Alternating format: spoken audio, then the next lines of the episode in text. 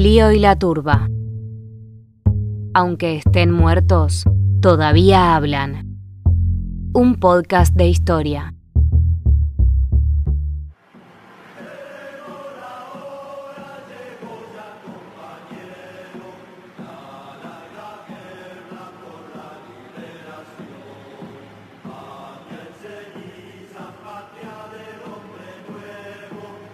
La agrupación Montoneros hizo su debut en 1970 con el operativo Pindapoy.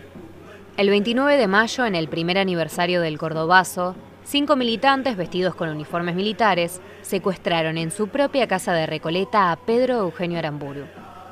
Habían estudiado durante cinco meses los movimientos de la cuadra para que la infiltración fuera exitosa. El objetivo era poner fin a su impunidad sometiéndolo a un tribunal revolucionario. Aramburu era un ex dictador y fue uno de los protagonistas del derrocamiento de Perón en 1955. En el primer comunicado que publicaron, los dirigentes montoneros se adjudicaron públicamente el hecho. Hoy, 29 de mayo a las 9.30 horas, nuestro comando procedió a la detención de Pedro Eugenio Aramburu, en cumplimiento de una orden emanada de nuestra conducción, a los fines de someterlo a juicio revolucionario. Sobre Pedro Eugenio Aramburu pesan 108 cargos de traidor a la patria y al pueblo y de asesino de 27 argentinos. Oportunamente se darán a conocer las alternativas del juicio y la sentencia dictada. Perón o muerte, viva la patria, comando Juan José Valle, Montoneros.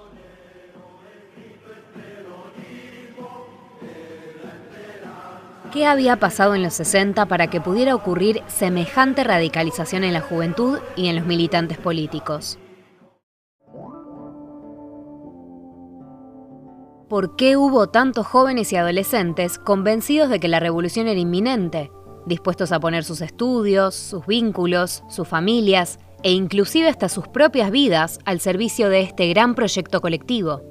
¿Cómo es el proceso que lleva a un joven a agarrar un fusil y abrazar la causa de la lucha armada? Para que pudiera ocurrir esta radicalización e incluso para que fuera posible un evento como el Cordobazo en el 69, tuvieron que darse profundísimos cambios durante toda la década del 60. Cambios que se dieron en particular al interior de las izquierdas argentinas. Una nueva corriente de pensamiento cobró fuerza, la nueva izquierda argentina, que se alejaba de la tutela de la Unión Soviética y también de la tradición del Partido Socialista. Era un movimiento político distinto. Era anticapitalista, pero también nacionalista y le otorgaba una enorme importancia a la lucha antiimperialista. Y surgía del acercamiento entre dos sectores tradicionalmente enemistados, la izquierda y el peronismo. Y de hecho, esta unión fue posible por el derrocamiento de Perón, la revolución libertadora que derrocó al general en 1955 no había prohibido solamente la participación del Partido Justicialista en las elecciones. La persecución fue mucho más allá. No se podían usar símbolos peronistas y un decreto insólito de 1956 prohibió nombrar públicamente a Perón y a Evita. Los antiperonistas no querían solamente vencer al peronismo, querían directamente erradicarlo como identidad política. Por eso, el objetivo que ellos mismos declaraban, venían a desperonizar el país. Se entiende entonces un poco más que los peronistas acudieran a medios alternativos de participación política. Si el sistema los excluía, reingresar con métodos más violentos se tornaba una buena opción. Esta nueva izquierda argentina, que era anticapitalista y antiimperialista, a comienzos de los 60 todavía no intervenía en la lucha armada. Fue recién a finales de la década que de este movimiento salieron los militantes montoneros y del ERP. Y de forma casi simultánea, otras agrupaciones armadas iniciaron sus actividades. Las más importantes fueron una trotskista, el Ejército Revolucionario del Pueblo, fundada por Mario Santucho, y otra maoísta, el Partido Comunista Revolucionario, fundada por Otto César Vargas. ¿Qué es lo que cambió? Vamos a destacar tres factores que modificaron totalmente el clima de ideas de los 60 y que prepararon el terreno para la movilización masiva del Cordobazo y de los años posteriores. Primero, la decepción que produjo la presidencia de Frondizi, luego el enorme impacto que tuvo el filósofo francés Jean-Paul Sartre en la izquierda argentina y por último el sorprendente éxito de la Revolución cubana. Capítulo 1. La decepción desarrollista.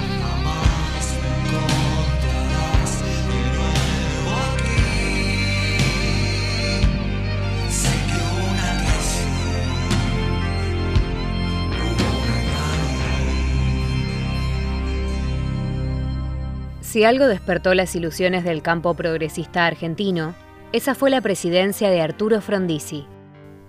Pero mientras más grande la ilusión, más fuerte es la caída. Para los sectores de izquierda, la experiencia de Frondizi fue un verdadero trauma. Un intelectual que simuló ser de izquierda y que traicionó todas sus promesas al llegar al poder. Frondizi había crecido al interior de la UCR durante los gobiernos peronistas y sobre todo en el segundo a partir del 52. Después del éxito electoral arrollador del Partido Justicialista en el 51, el Congreso Nacional estaba totalmente dominado por legisladores peronistas. De los 160 diputados, solamente 14 eran opositores y Frondizi era uno de ellos.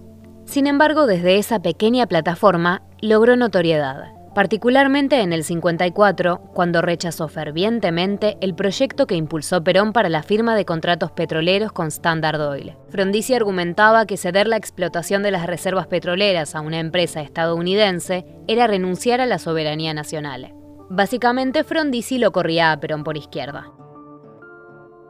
Esta trayectoria personal iluminaba los ojos de los grupos de izquierda y antiimperialistas. Pero además, Frondizi era el candidato que Perón apoyó explícitamente para las elecciones del 58. Entonces el general estaba exiliado en Venezuela y pactó con Arturo que llamaría a los trabajadores peronistas a votar por él. A cambio, Frondizi prometía levantar la proscripción y la intervención de los sindicatos. Era una jugada muy audaz.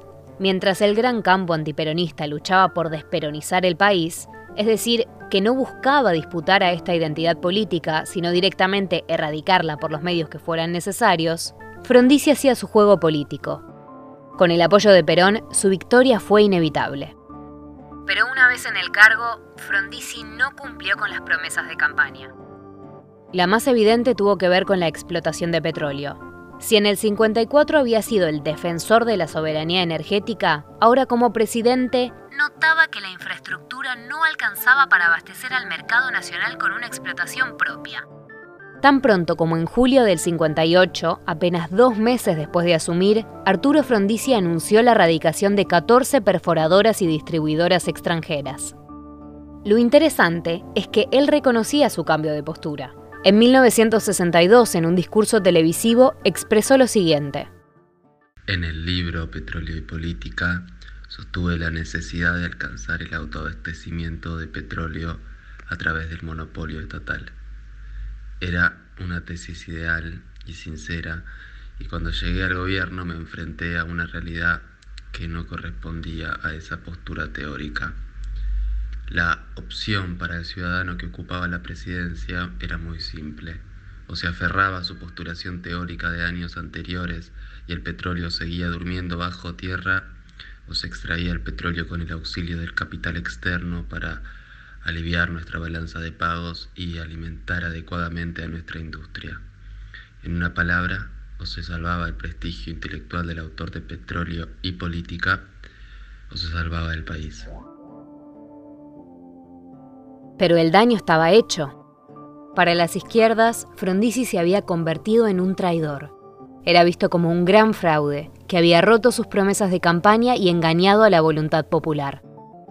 Otro caso que también se dio en el año 58, poco tiempo después del tema con las petroleras, fue cuando Frondizi envió al Congreso un proyecto que permitía a las universidades privadas emitir títulos habilitantes. La enseñanza privada ya existía, pero un egresado de estas universidades no podía ejercer públicamente su profesión como abogado, ingeniero, maestro. Con este proyecto, el título sí los habilitaría. El asunto llegó rápidamente al debate público. Un enorme movimiento de rechazo protestó contra el proyecto, bajo la idea de que ese permiso beneficiaría sobre todo a las instituciones católicas. Pero el proyecto fue aprobado a pesar de las protestas, y el debate por la educación laica o libre marcó a fuego el resto del gobierno de Frondizi. Entre los contratos petroleros y esta nueva ley, había dilapidado en cuatro meses su enorme capital político. Para el historiador Oscar Terán, la experiencia frondicista puede interpretarse directamente como un trauma. Para muchos sectores de izquierda fue la prueba definitiva de las trampas del sistema electoral. Si las promesas de campaña podían ser tan fácilmente violadas, entonces el voto era un engaño como expresión de la soberanía popular. El sistema republicano no podía ofrecer respuestas a la causa del proletariado. Quizás era hora de explorar otros caminos. Capítulo 2 La hora de la acción.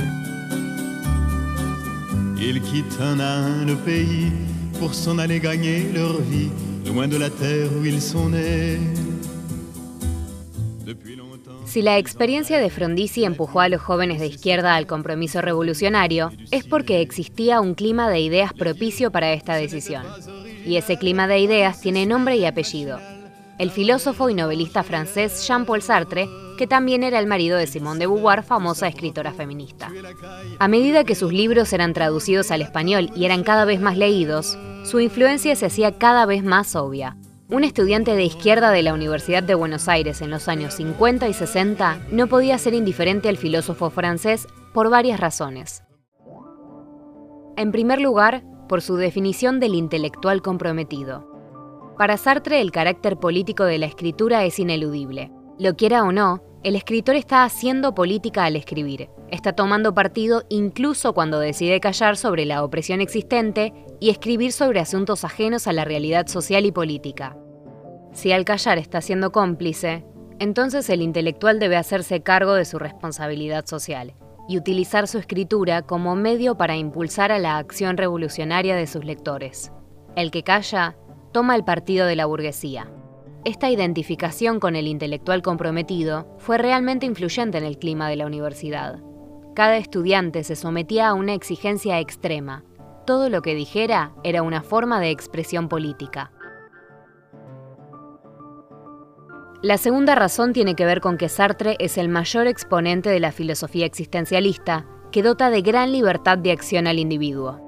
Proclamaba que la existencia precede a la esencia, es decir, Nada contiene un sentido único, rígido y que no cambia.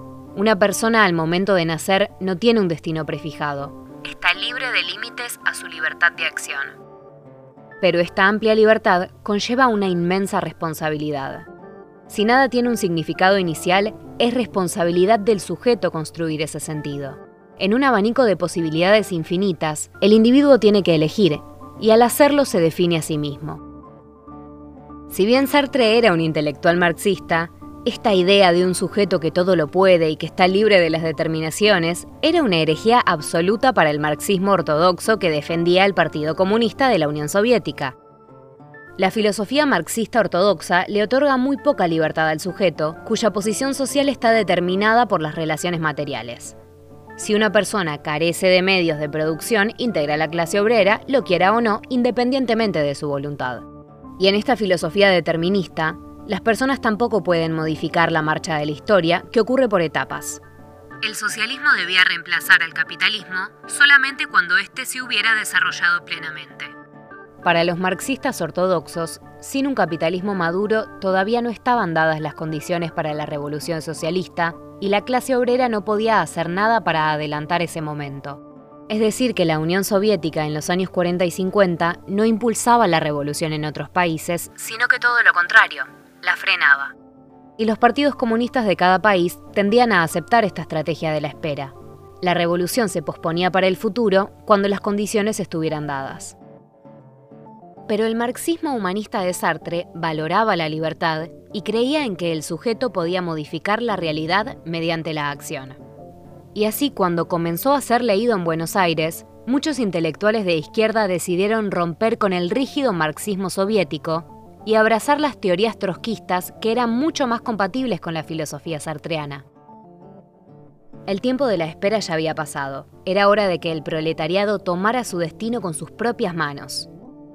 Para estos jóvenes de izquierda, la voluntad hacía posible el triunfo revolucionario, incluso en países sumidos en el subdesarrollo. Y semejante optimismo era posible porque una pequeña islita del Caribe marcaba el camino. Capítulo 3. El modelo cubano.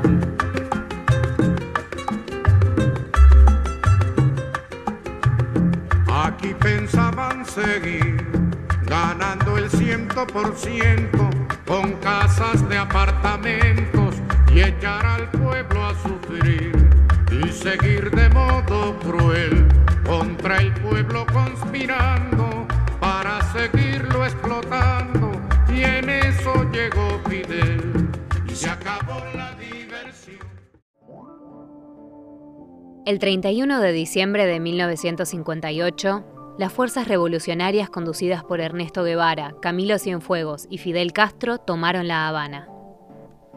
Luego de haber estado exiliados, habían vuelto a la isla con una misión, organizar y armar a los campesinos sin tierra.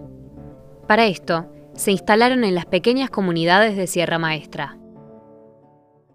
Porque lo que no pueden perdonarnos los imperialistas es que estemos aquí y que hayamos hecho una revolución socialista en las propias narices de los Estados Unidos. Y que esa revolución socialista la defendemos con esos fusiles.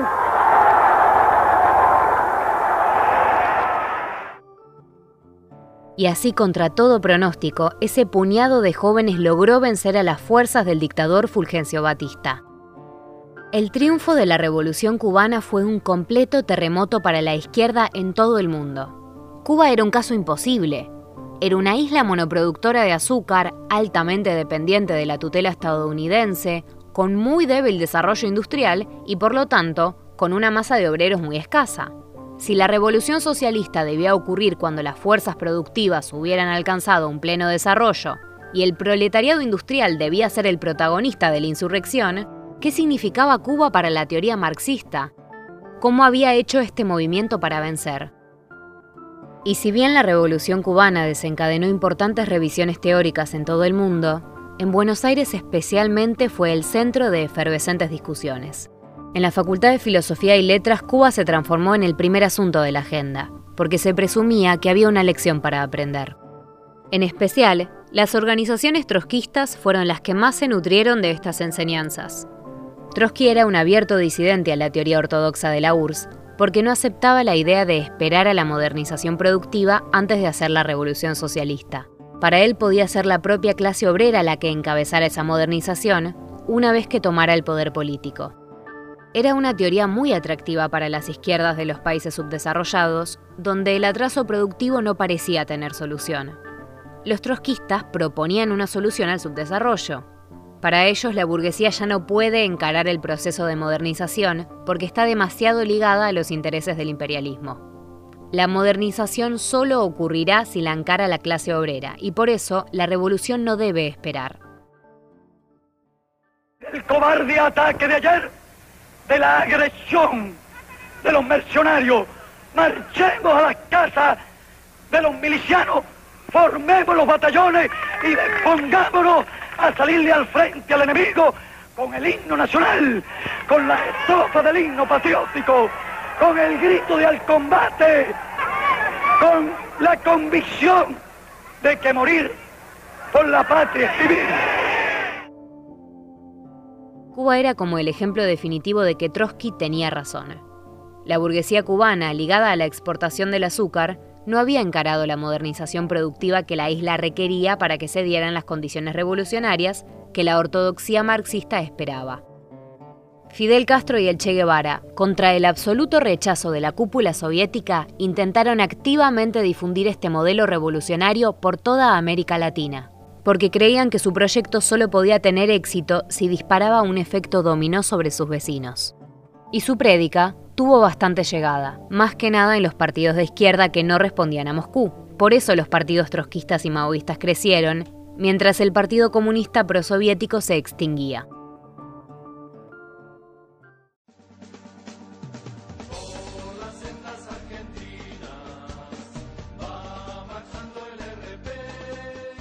Los militantes de izquierda de los años 60 tenían suficientes motivos para repensar sus prácticas y sus utopías. Por un lado, la filosofía de Sartre los animaba a modificar la realidad mediante acciones, a confiar en la capacidad que tiene el sujeto de tejer su propia existencia. Por otro lado, el derrumbe de sus ilusiones con Frondizi, la proscripción del partido mayoritario del país y el continuo acecho de los militares les daban suficientes motivos para descreer de la democracia liberal. Y finalmente una revolución improbable les mostraba un modelo de insurrección posible, un horizonte político que hasta entonces parecía cerrado.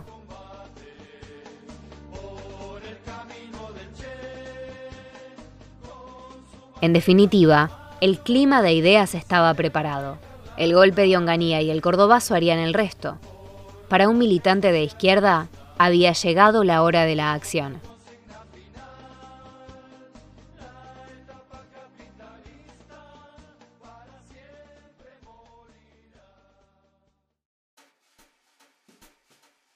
Este fue un podcast de Clio y la Turba.